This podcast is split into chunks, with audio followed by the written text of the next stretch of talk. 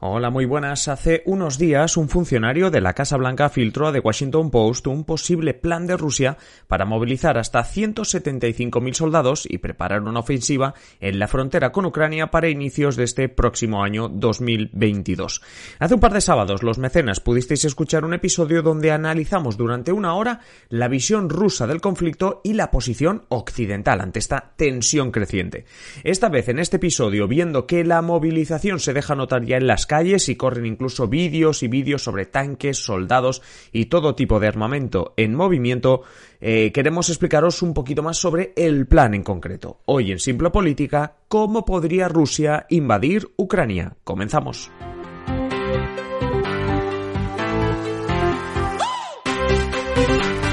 Os habla Adrián Caballero y esto es Simple Política, el podcast que trata de simplificar y traducir todos esos conceptos, estrategias y temas que están presentes cada día en los medios y que nos gustaría entender mejor.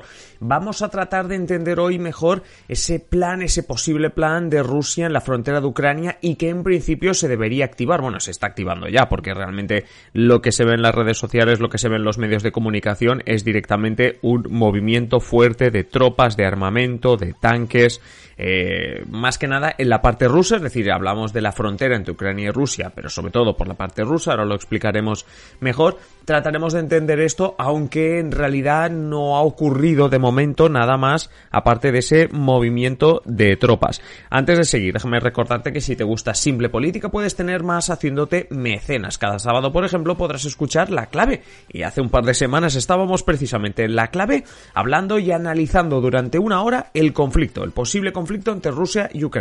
Bueno, pues igual que hablamos de eso, tratamos cada sábado un tema en profundidad con más de una hora, con secciones y mucho más. También tendrás el adelanto de los episodios que hacemos entre semana y otros contenidos. Si quieres hacerte mecenas, sigue el enlace de la descripción de este episodio, visita patreon.com barra simplepolítica o si nos escuchas desde la plataforma iVox, dale al botoncito azul de apoyar. Ahora sí, nos vamos a centrar en, como digo, en el plan, y no en el plan de Fernando Alonso y la Fórmula 1, sino el plan, en este caso, entre o de Rusia para, bueno, pues para incrementar la tensión entre Rusia y Ucrania y ver exactamente cuáles son las posiciones a los diferentes lados. Lo primero y lo más justo a la hora de explicar cómo Rusia podría invadir Ucrania es advertir de que es tremendamente complicado que eso ocurra. Es decir, es tremendamente complicado que en la vida real, que realmente vaya a haber una invasión de Rusia, o perdón, una invasión de Ucrania por parte de Rusia. A ver, en primer lugar, uno podría pensar que es por el hecho de que alertaría toda la comunidad internacional, que los países de la OTAN eh, amenazados o que se sientan amenazados por esta invasión o que directamente Estados Unidos iría en apoyo, no al rescate, porque obligación no hay ninguna. Recordemos, eh, Ucrania no pertenece a la OTAN. La OTAN, ya sabéis, organización militar eh, cuyo artículo número 5 dice que un ataque contra uno de estos miembros es considerado por un ataque contra todos, por tanto cualquier miembro de la OTAN, incluido Estados Unidos, debería ir al rescate de ese país, pues bien, Ucrania no forma parte de la OTAN. Esto es importante. Eh, es importante de saber porque, como digo, eh, un posible ataque, aunque Rusia de verdad decidiera invadir Ucrania, eh, la Unión Europea o, las Naciones Unidas o la OTAN podrían ir al rescate si quisiesen, podrían intervenir, pero lo harían pues como una decisión en paralelo, no como una obligación. Cosa que si, por ejemplo, Rusia decidiese invadir, invadir Rumanía o Letonia, que son países de la OTAN, entonces sí, entonces sí que desde España hasta Estados Unidos, pasando por Italia o, Francia o quien sea, deberíamos acudir al, rescate, al apoyo de ese país de la OTAN que estuviese siendo atacado. Por tanto, bueno, como digo, aunque no haya una obligación, sí que es verdad que ya, mm, para empezar, descartemos esta invasión por parte de, Rusia de Ucrania por el simple hecho de que se va a encontrar con una fuerte resistencia. Vale la pena decir que tampoco podemos predecir cuál sería la respuesta, por ejemplo, de la Unión Europea. Recordemos que la Unión Europea hace unos días estaba hablando Josep Burrell de la necesidad de tener eh, un ejército de respuesta inmediata, especialmente lo decían en el contexto de ese, bueno, pues del conflicto en la frontera entre Bielorrusia y Polonia. Pasamos ahora de eso, ahora no estamos comentando eso Pero bueno, que hasta 2025 la Unión Europea no tendrá un ejército, por tanto no sabemos cómo sería la respuesta. Tampoco sabremos o no sabríamos cuál es la respuesta bélica por parte de Estados Unidos si se produjese. Pero como digo, no es solo este argumento de posible respuesta bélica por parte de países de grandes potencias contra Rusia, no es solo eso, sino que hay algo más. Como decía Fernando Arancón, el director de El Orden Mundial, por cierto, El Orden Mundial, eh, una web, también tienen, también tienen podcast y obviamente Twitter y demás, súper recomendable. Bueno, pues como decía Fernando Arancón, es muy improbable que las fuerzas de Rusia consigan invadir Ucrania y más si lo hacen con 175.000 hombres, que parece mucho, pero para hacernos una idea, que son mucho, ¿eh? Pero bueno, para hacernos una idea, y esto los mecenas ya lo tenéis en mente porque lo dijimos en la clave, en Irak, eh, en la invasión de Irak de 2003 enviaron en un inicio 350.000 soldados. Por hacer una comparativa, como decía Arancón, con 175.000, que es lo que en principio tiene destinado o va a destinar Rusia a este movimiento de tropas, a este incremento de la tensión. No podemos hablar de, de plan de guerra, pero bueno. Con estos 175.000 soldados lo que podrías hacer es incrementar la tensión, incluso pelear por el este de Ucrania, la zona de Donbass y Donetsk, de la que ahora también hablaremos, o como mucho eh, podríamos interpretar que habría una penetración algo más lejos de ese este de Ucrania, de esa zona de Donbass y Donetsk, que ya están en conflicto desde 2014. Bueno, podría haber una penetración más alta, pero sin posibilidades de consolidar esa entrada. Pero podrías consolidar la parte del este, la parte de Lugansk, la parte de Donetsk, eh, la podrían de alguna manera consolidar después de esa invasión que hubo en 2014 de Crimea, de esa más que invasión, anexión por parte de Rusia eh, de la península de Crimea. Y sería pues consolidar un poco más eh, digamos la influencia e incluso aquí es donde estaría la clave, también saber si la soberanía sobre esos territorios que, como digo, si uno mira el mapa de Ucrania, pues las zonas, las regiones de Lugansk y Donetsk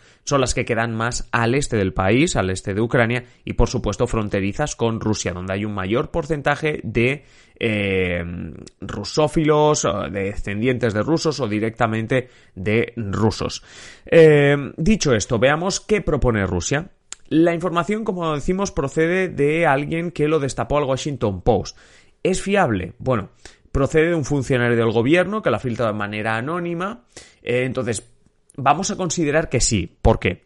Si lo da por bueno el Washington Post, eh, es decir, un medio que, aunque los medios pierdan credibilidad, pues lo da, lo da un medio de prestigio como el Washington Post, es decir, que eso se ha verificado, yo os digo yo, como periodista, que eso mm, se ha verificado bien que es así. Además, dicho sea de paso, y quizá como parte de la verificación en declaraciones públicas o en lo que hemos visto las últimas semanas, Rusia no niega esto, pues lo vamos a dar por bueno. El plan. El plan está en, como decimos, mm, si nos imaginamos, o tenéis, yo que sé, entráis en Google Maps, tenemos el mapa de Ucrania, Rusia y toda la zona enfrente, Estados Unidos estima que se van a situar 175.000 tropas en la frontera. En la frontera, ¿qué quiere decir? No solo en la frontera con Ucrania, porque la frontera con Ucrania hay que decir lo que es bastante larga, es decir, digamos que en el este podemos separar el este de Ucrania en norte y sur, en ese sur estaría Lugansk y Donetsk, que están no digamos cerca de la península de Crimea, pero sí cerca de lo que sería pues el mar de Azov, de, mm, o sea, eh, está cerca del mar Negro, pero sobre todo del mar de Azov, que ahora hablaremos del mar de Azov, que también tiene bastante, bastante peculiaridades, y lo que está haciendo eh, Rusia, que puede hacer en 2022 y que ya está haciendo algunas, en algunas regiones como Yelnya y Boyevo, estamos hablando de ciudades rusas, estamos hablando de localizaciones rusas, por tanto, la versión de Rusia, ojo, que la versión de Rusia en todo este momento cuando se le dice, o, o, cuando se está advirtiendo de que sube la tensión, o este mismo podcast que estamos haciendo hoy, está subiendo la tensión Rusia lo que responde es, ojo, yo estoy moviendo tropas, eh, estoy desplegando batallones, como ha pasado en los últimos días, se han movido grupos tácticos de batallones en Yelnia, eh, batallones también en Boyevo, se está movilizando también artillería, vehículos armados, artillería y también, que hablaremos de ello también, em, flota aérea y marítima, en este caso en el mar de Azov y en el mar Negro, pero bueno, en todo caso, o bien por eh, aguas internacionales, aguas mm, pertenecientes a soberanía de Rusia, o en todo caso directamente dentro del, del país de Rusia. Eh, lo que está diciendo Vladimir Putin, lo que está diciendo el gobierno ruso en todo momento es os estáis alarmando, pero lo único que estoy haciendo es mover tropas dentro de mi territorio, y es como, esto lo puedo hacer, ¿no? Se supone, esto, esto en realidad lo puedo hacer, pues estoy moviendo tropas, mm, que sí, que las está movilizando justo eh, hacia lo que sería la frontera de Rusia, es decir, dentro de territorio ruso, pero tocando a Lugansk y Donetsk, y especialmente a todo lo que sería ya en general la frontera con Ucrania, porque hay que decir que Lugansk y Donetsk son dos regiones de Ucrania que hacen frontera con Rusia, pero en total hay cinco regiones de Ucrania que hacen frontera con Rusia, y en este caso, como decimos, Lugansk y Donetsk solo son dos.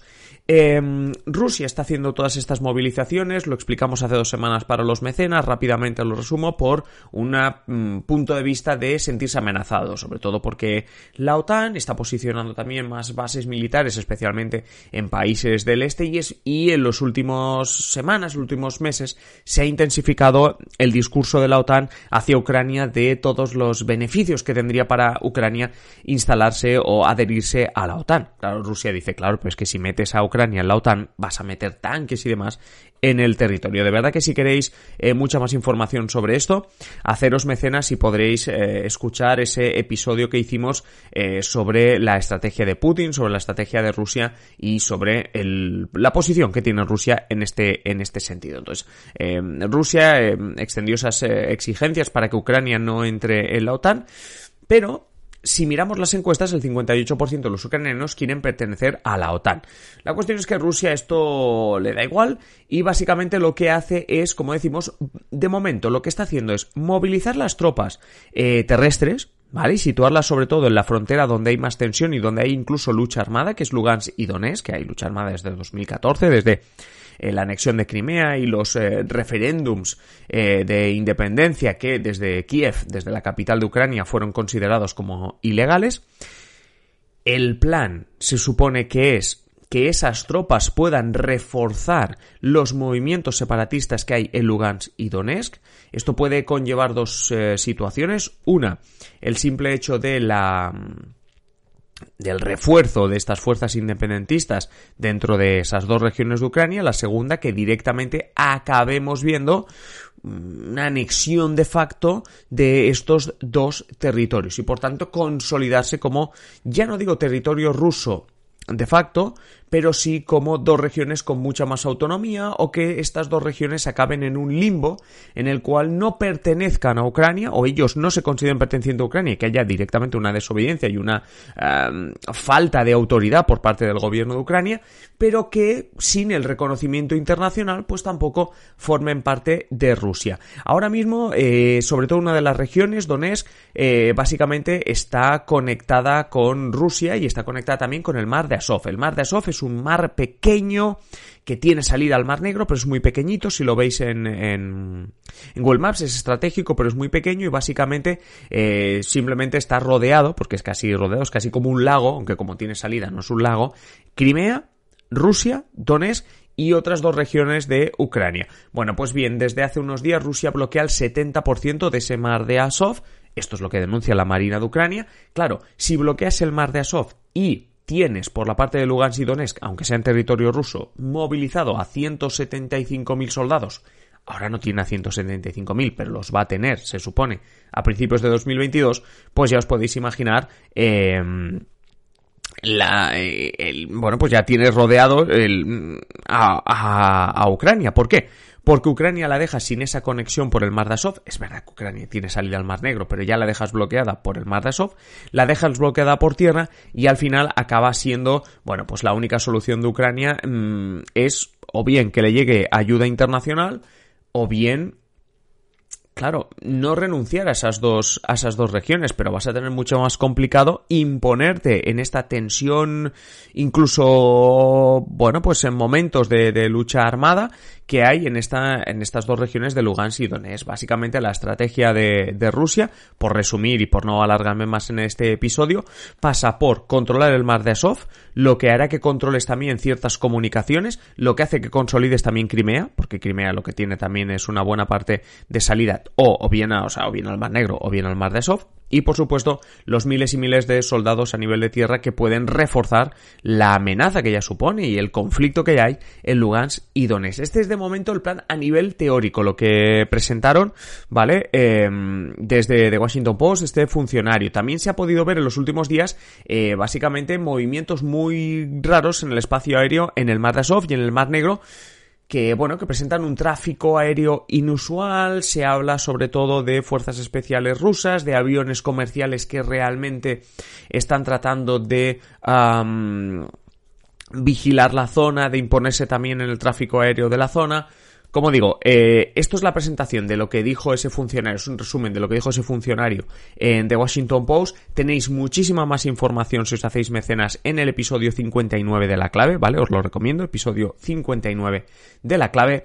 Y seguiremos muy de cerca esto y si tenéis eh, más ganas de episodios como este o, tenéis más información o queréis saber más sobre esto, obviamente ya sabéis, podéis dejar comentarios en ebooks, en Patreon, en YouTube, donde queráis, para que, eh, bueno, pues podamos seguir más de cerca este tema y ofreceros más información.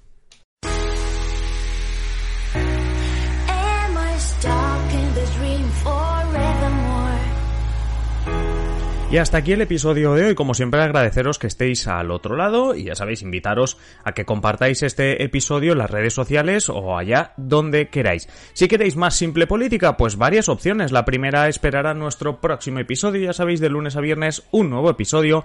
La segunda opción, pues que estéis atentos a nuestra página web simplepolitica.com o a nuestro Twitter, arroba simple barra baja política.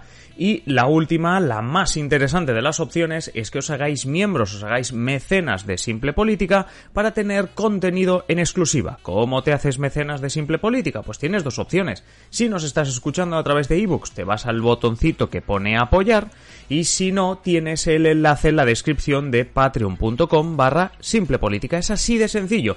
Te haces mecenas y disfrutas de un montón de contenido en exclusiva, no solo el que vendrá a partir de ahora, sino todo aquel que ya hemos publicado. Y nada más, simplemente deciros que paséis un feliz día y aquí estaremos en el próximo un saludo.